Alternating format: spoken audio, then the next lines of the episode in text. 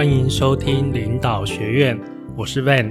领导学院是一个专门讨论领导相关议题的节目。我们的目标是让社会更多领导力，让世界更美好。今天是第十四集，我们要来讨论香蕉皮领导，看看曾经成功的公司如何失败。呃，因为这个香蕉皮领导的内容蛮多的，所以我们今天会先讲一半哦。那下一集会继续讲这个主题哦。那什么是香蕉皮领导呢？顾名思义哦，香蕉皮就是你踩了会让人滑一跤嘛，对不对？所以香蕉皮领导其实它是一个呃整理了很多企业失败的例子，然后从中。归纳出的一些观念，那我们要讲到这个学者叫做芬克斯坦。芬克斯坦这个人真的蛮有趣的哦，就是一般的商学院都是研究别人成功的个案呢，然后啊分析这些成功的企业是什么原因，所以让他成功的。那芬克斯坦这个人呢，就跟别人相反，他对别人成功没有什么兴趣，他反而对别人的失败。是非常有兴趣，而且失败要去找他失败的原因嘛，对不对？所以啊，芬克斯坦就用六年的时间哦，他找了超过五十家，就是美国跟国际的有名的公司哦，然后去访问将近两百位的高级主管跟员工，那进行了号称是历来规模最大、涵盖范围也是最广泛的企业失败案例研究啊。这个跟一般人的一个做法完全的相反。然后啊，他经由这些大型企业的一个失败啊，那发现了一些事情哦。他说，许多重大公司的失误啊，是因为管理人员他没有什么作为，或者是说管理的行为不恰当、不适当哦。起初啊，好像看起来那个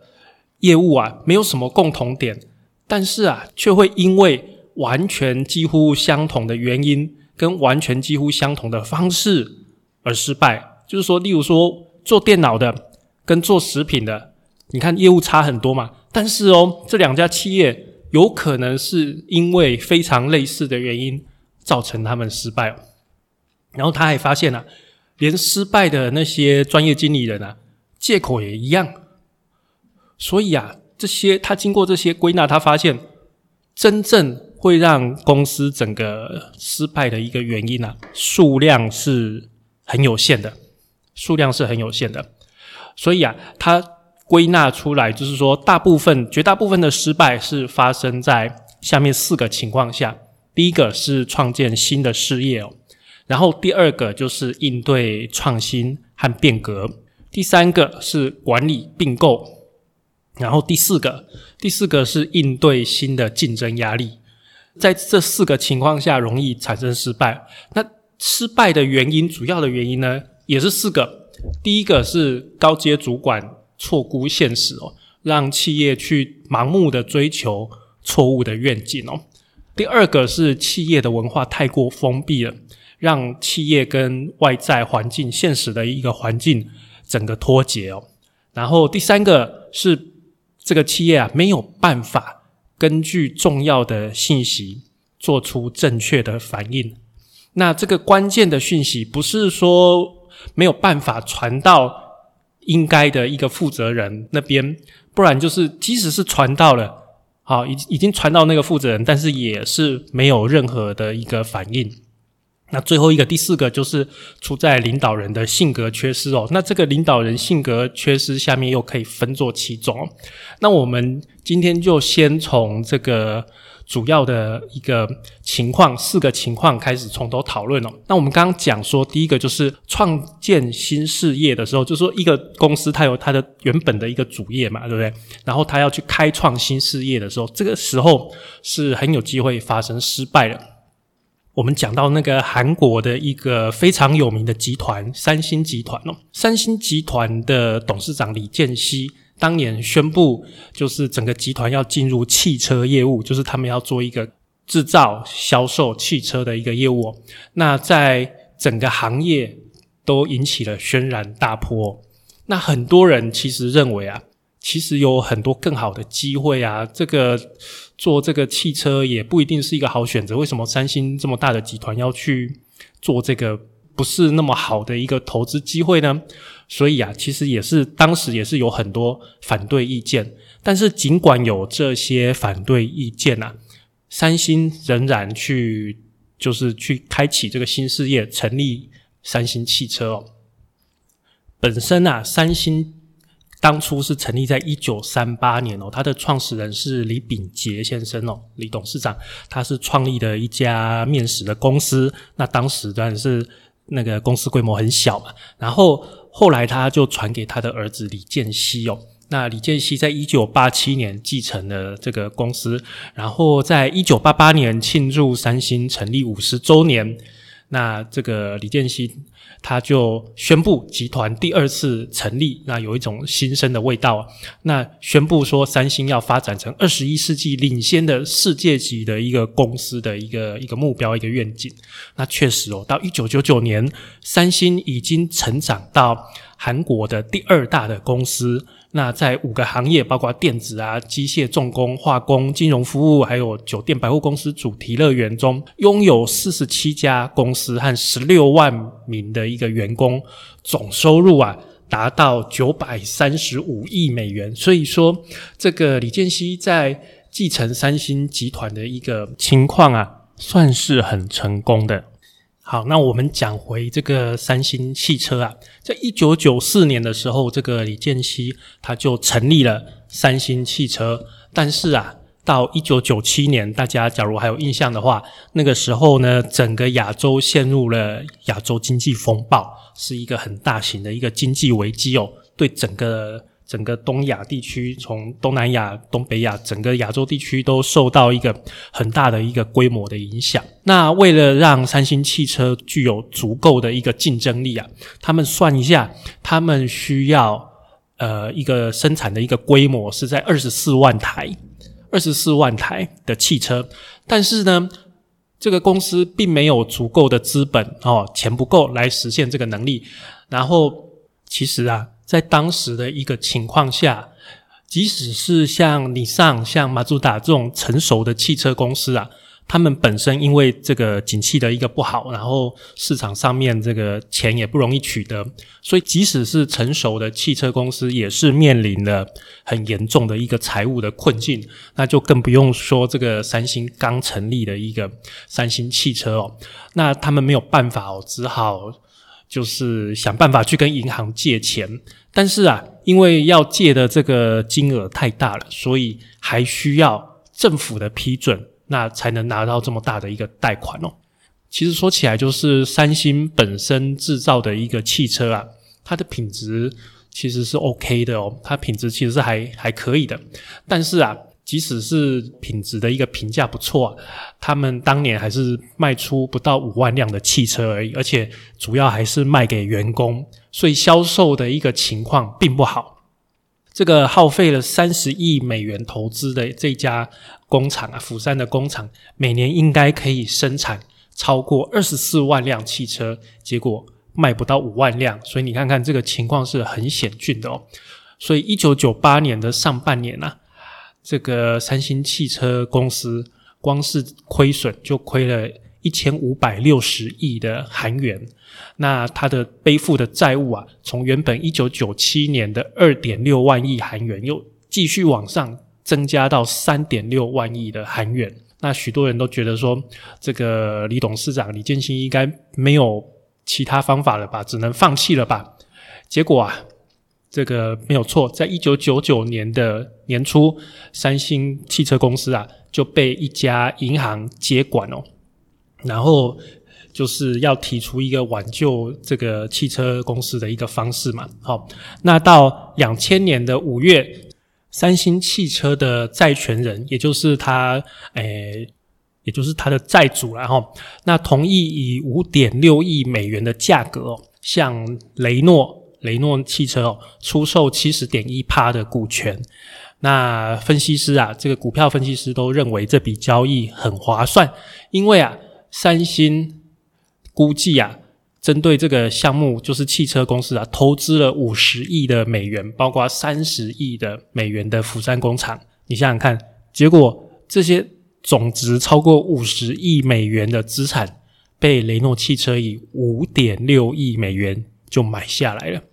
很明显哦，这个三星集团根本就不应该在这个时间进入汽车行业哦，所以这是一个。进入新事业的一个失败哦，那好主意跟好的商业主义之间呢，有一个很简单的一个区别，那就是赚钱的能力哦。好主意不一定赚钱，但是好的商业主义一定要能赚钱哦。哦，那让这个所有者啊，也就是老板，那担任管理人啊，会导致很多不良的一个情况发生哦。在接受这个韩国经理人采访的时候啊，所有人都认为说，三星是很盲目的进入了这个汽车的业务。他们觉得说，其实啊，这个三星集团大部分的员工，包括很多管理的人员啊，都反对去做这个汽车。他们认为说，这个汽车市场其实已经很竞争了，已经很多很多人在做了。那我们三星集团。也没有生产的能力，那也没有销售的能力，就是说当时他们是都不具备这些经验的。说起来是蛮冒险的，但是啊，不管怎么说，李健熙他毕竟是整个集团的所有者，那也是管理者，所以他的一个影响力很大。所以不管这个三星其他管理者怎么，大家都不愿意去挑战。哦，不敢去挑战他的决定。那有个人就说：“这个他们能做什么呢？三星，三星实际上就是李家有的啊。那李家他自己要管理，也没有人能阻止他，对不对？毕竟是他自己的公司啊。这个大家也不能说什么。所以啊，这个在进入新事业的时候啊，这个 CEO 跟高管的一个显著的趋势是认为他们自己绝对是正确的。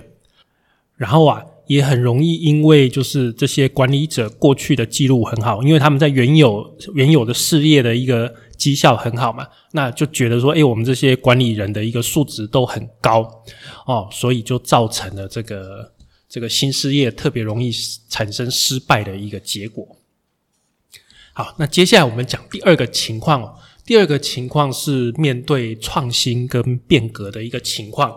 那这个情况。大家假如就是遇到创新跟变革的一个情况呢，大家假如有兴趣的话，可以去去找一本书，叫做《创新的两难》，是克里斯汀森写的。这本书非常有名，非常有名，《创新的两难》，它就是在讲这个破坏性创新，在讲说许多老的公司啊，遇到一些小的公司，它利用这个破坏性创新，然后被打得很惨。那这个一些小公司是怎么成功的？那我们今天反过来讲。讲说这些大公司是怎么失败的好？那我们来讲这个是摩托罗拉的故事哦。摩托罗拉是在一九二八年哦，当时 Paul 跟 Joseph Govan 两个兄弟，这个他们去成立了一家公司哦。然后啊，这个公司就是推出了第一个实用而且价钱是 OK 的一个汽车的收音机。那这个收音机他们命名这个品牌就叫做摩托罗拉。好，然后啊，自此之后啊，摩托罗拉就开发一系列的一个创新的产品，包括说美国陆军他们的手持式的一个电话，就是对讲机啦。然后啊，到第一台售价低于两百元的一个电视，在一九四八年的时候，而且摩托罗拉还推出了世界上第一台的这个 BB 扣，那这个在医院当时是立刻引起轰动。然后还有手机，手机的这个技术啊，是由贝尔实验室在大概一九七零年代左右开发的。但是，一直到摩托罗拉这样的公司啊，真正下来做这个业务才开始兴起。所以，摩托罗拉就是一连串的一个成功，从一九二二年到一九九五年啊，一连串的成功，让摩托罗拉也觉得说，诶，如果管理得当的话。一家大公司也是可以取得持续的一个蛮可观的一个成长哦。那一九九五年啊，他们收入平均还持续增加百分之二十七哦，达到两百七十亿美元。然后同期利润每年的成长百分之五十八哦，所以它的一个成长还是一个很强的一个情况，就是它的利润，你看它的营收成长百分之二十七，然后它的利润成长百分之五十八，这个是一个很强劲的一个成长。好，那我们讲这个手机哦，手机电话其实一开始有点像这个音乐一样哦，就是有数位跟类比。就一开始一定都是类比，像我们音乐一开始是听那个录音带，后来进化到 CD，后来进化到那个 MP3 嘛。那一开始类比的形式啊，手机一开始也是类比的技术。那摩托罗拉它本身是类比技术的一个霸主哦，因为它我们刚刚讲，它在电话从电话最开始的一个技术一直成长上来。其实大家假如这个是很久以前的事情了，像那个。一开始的手提电话，一开始的手机其实像那个大金刚那种很笨重的那个那种那种手机，那个都是类比的技术。那摩托罗拉它就是很专注在这种类比的技术上，很强，类比的一个市占率非常的高。但是大家都知道，其实数位有它的很多的优点，例如说它可以传递的距离比较远呐，然后它的讯号也很容易压缩。这些种种的一个优点，其实大家都知道，数位是一个未来的趋势。但是摩托罗拉他明明就有这个能力可以数位化哦，他一开始就可以跟人家竞争，但是他就不做，他就是不做。所以就是手机到，诶，我们说第一代是类比，第二代是数位的一个情况，在数位的一个市场上，摩托罗拉完全被 Nokia 打得很惨。就是 Nokia 当时是一个完全新进来，即就是从一开始都没有什么经验，完全跳进来新进来的一个厂商，整个市占率就完全把摩托罗拉打趴在地上。那摩托罗拉当时就说，其实当时候啊，因为这个摩托罗拉它之前太成功了，所以在公司里面很多的领导人。把注意力啊都集中都放在短期利润上面，他们没有对未来投资足够的钱哦，而且还不只是这样啊。摩托罗拉当时是遵循一个很高度分散的管理系统，简单的讲就是说，他们部门主义，他们部门的隔阂是很高的，就是每个部门就好像一个小王国一样。那当然，大家会觉得说，诶，这样不是比较有自主权吗？啊，但是就是因为它每个部门的隔阂过高啊，造成它每个部门之间的协调要花很多时间，造成了很多浪费，还有很多错误的决定。尤其是当时啊，手机的类比跟数位是不一样的部门。那么你就知道喽，类比部门他会觉得说我很赚钱，我非常的赚钱，我为什么要要花钱去投资给你的数位的一个部门呢？对不对？所以啊，就它整体的一个公司的一个设计变成是过度在刺激短期的一个目标，就没有办法去承担说当时应该要去转型的这个成本，造成了它。在这个面对创新与变革的一个无可磨灭的失败啊，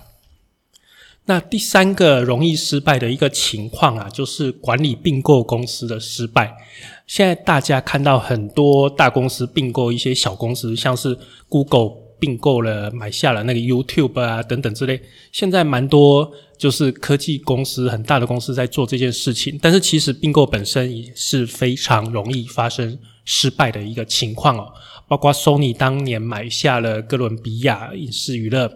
然后时代华纳合并美国线上，都是一个很惨烈的一个情况哦。那在其实，在买下公司的时候啊，要去思考说，作为这个新的公司的母公司，你要去怎么样去产生两个公司合起来的一个重效？那你可能。会用什么方式去破坏这个新的公司的价值？那又怎么去把这些成本，就是两家合起来的时候，把这个新的一个公司的成本最小化？其实并购公司是不容易的哦。最近我的客户有一家客户就被另外一家同业买起来。他们诶虽然是同业，但是他们所专精的一个产品有一点不一样。那我想新的老板他可能就是想说，他们的产品有一点不一样，所以可以互补。好，所以并购来讲，它有蛮多角度去思考。那互补之后呢，我所看到的哦，是它就是说，因为这家客户是跟我们蛮熟的哦，原本的那个业务其实是稍微下降了，因为新的老板并不是就是对这一项他们这个产品反而没有原本的这个老板那么熟，所以他的业务是下降的。但是因为买下来这间公司，它的议价能力，它采购的东西的量更大了，它议价能力更强，所以它的成本也下降了。所以实际上，他买下来这家公司，就是虽然赚的变少了，但是它成本也降下来了。那到底有没有变得更赚钱呢？其实我也不是很清楚，所以也很难去评断。但是大家要注意，我想要提出来就是说，真的并购公司是蛮有风险的，一定要好好考虑你并购。你要去买这间公司的原因是什么？会产生什么样一加一大于二的效果？假如你买下来这间公司一加一还是等于二的话，那最好是不要这样轻易的去做并购的一个一个一个行为哦。那第四个失败容易发生的情况啊，就是面对新的竞争压力。这个我们讲就是策略上的失败哦，策略上的失败。诶，我举举一个很简单的例子哦，在一九九八年。笔电世界上笔电哈笔记型电脑的市场前三大的占有率前三大的厂商哦，分别是 Toshiba、Compaq 跟 IBM。那到二零二零年，这三家都已经不见了。好，二零二零年现在最大的大家应该知道是那个联想嘛？联想它虽然是买 IBM，但是它现在是最大。然后第二家。第二大的是 HP，HP 其实到一九九九年，它才第一次开始做笔电哦。然后第三大的是 Dell，所以你看这个相差二十多年，前三大已经完全的洗牌。他们做的都是一样的东西哦，都是渐进式的笔记型电脑，并没有产生出一个很大的一个破坏性的一个创新哦。就笔记型电脑本身啊，好，但你说这中间有那个小笔电啊，有平板电脑啊，但是我是。我们就讲说，单纯笔记型电脑的市场本身是并没有诶太大的一个改变，就是笔电就是那样，就是有荧幕嘛，有键盘嘛，大概还是那样。那为什么就是明明做一样的东西，那为什么就是之前表现很杰出的公司，到最后居然输掉的呢？那有可能有几个原因，第一个有可能公司原本内部原本就已经有问题了。但是因为那个你也知道嘛，大树底下好乘凉哦，在竞争不是很激烈的时候就没有事嘛。但是啊，当新的一个竞争者加入，这个情况越来越险峻的时候啊，就会被发现啊。通常被发现的时候都已经来不及了，来不及去扭转这个局势了。那第二个有可能就是说，本身这个市场的领导者会产生一个过度的自信哦，有很多例子可以。可以告诉你说，这个行业的一个领导者从来没有给过这个应有的尊重给新进的这个竞争的人哈，就是说他们很看不起这些新进的竞争者了，他们觉得这个没什么啦，就是太小看了这些人。那也有可能就是他就是久了之后就没有去听新的这个讯息的来源哦。其实要非常重视这个。客户那边的讯息啦，这些讯息是非常有价值。那其实你也不一定要去找客户，你也是找你们销售人员了解市场的情况也是可以哦。那最后一个就是这个这些管理者啊，这些领导者啊，他因为过去太成功了，所以很容易依赖自己个人的偏好就做决定，就没有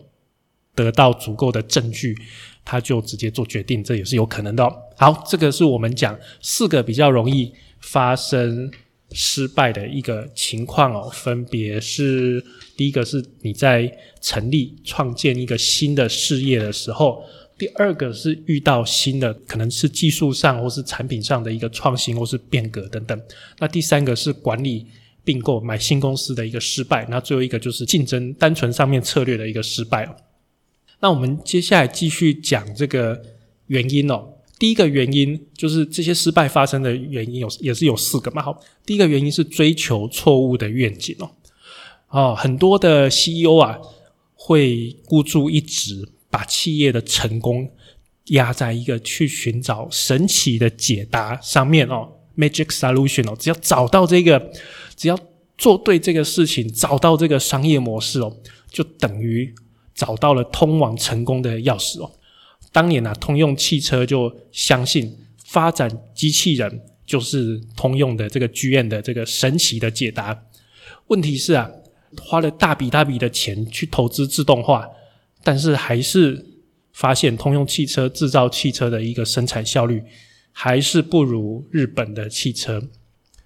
那有的 CEO 他就会就是一直追求过去的解答，昨天的解答。过去是有效了，但是现在已经没有效的这种成功的一个方法。那这种 CEO 啊，这种老板最常说的一句话就是：“我们晓得客户要的是什么，因为客户在过去给他们的肯定太多了，啊，给他们太多信心了，让他们觉得说我们的产品反正就是最好的设计、最好的品质，一直以来靠着这样满足客户的需求。”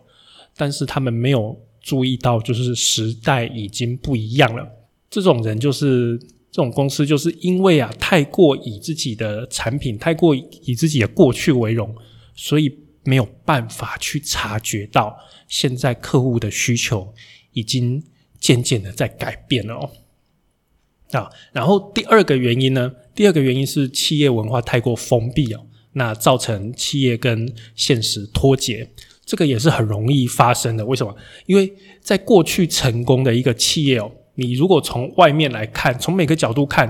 这种企业都是人人向往啊。就像以前的这个大同电器，对不对？大同电器在以前大家也是人人向往，但是就是在当年也是业界的一个领导者，形象又好啊，产品又好，对不对？又赚钱，人才又优秀，然后整个公司从上到下。大家都觉得以这家公司为荣嘛，但是啊，我们的这个芬克斯坦呢，就把这种公司叫做“快乐的僵尸企业”，因为他们呢太过自满，然后都往内看，又过度强调凡事都要保持正面的一个消息，所以啊，对外界来的一个讯息都报喜不报忧，最后的结果就是造成里面的管理者。他没有办法察觉危机什么时候会降临，这个在大公司是很常见的。越大的企业，那越成功的企业就越容易产生这个情况哦。如果啊，你要避免去成为这种快乐僵尸企业啊，就必须要自己主动去拥抱外界的一个变化，包括倾听客户啊，倾听供应商的一个声音了。哦，在九零年代的中期啊，交生哦，交生公司当时大概霸占了这个冠状动脉支架市场九成以上。他的顾客就是心脏科、心脏的一个医生嘛，吼，心脏的一个医生其实一直他要求说，交生公司你要改良你的产品啊，要推出更好拿、就更好用啊，那长度的选择要更多啊，这些血管支架的选择要更多。但是因为它的交生的市占率有九成诶，几乎独占诶，对不对？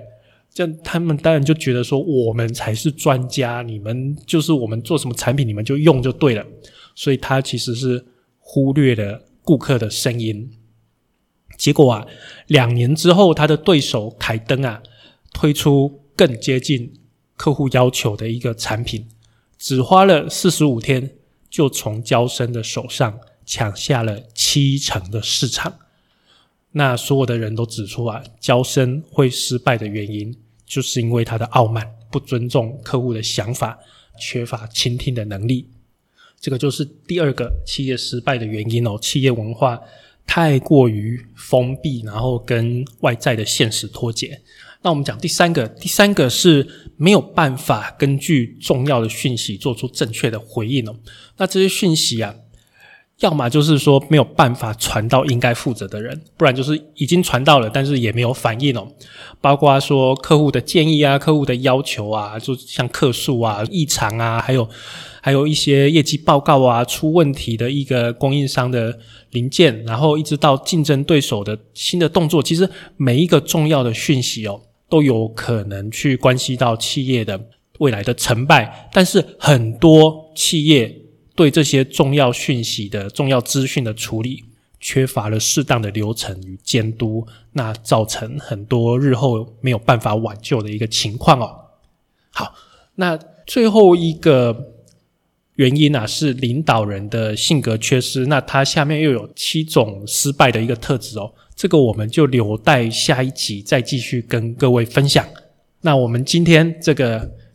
香蕉皮领导的上集，我们就到这边先告一段落。那谢谢各位听众的收听，也欢迎给我们领导学院继续的支持。也希望各位有空的话，可以在这个 Apple Podcast 上面给我们留言或者是评价。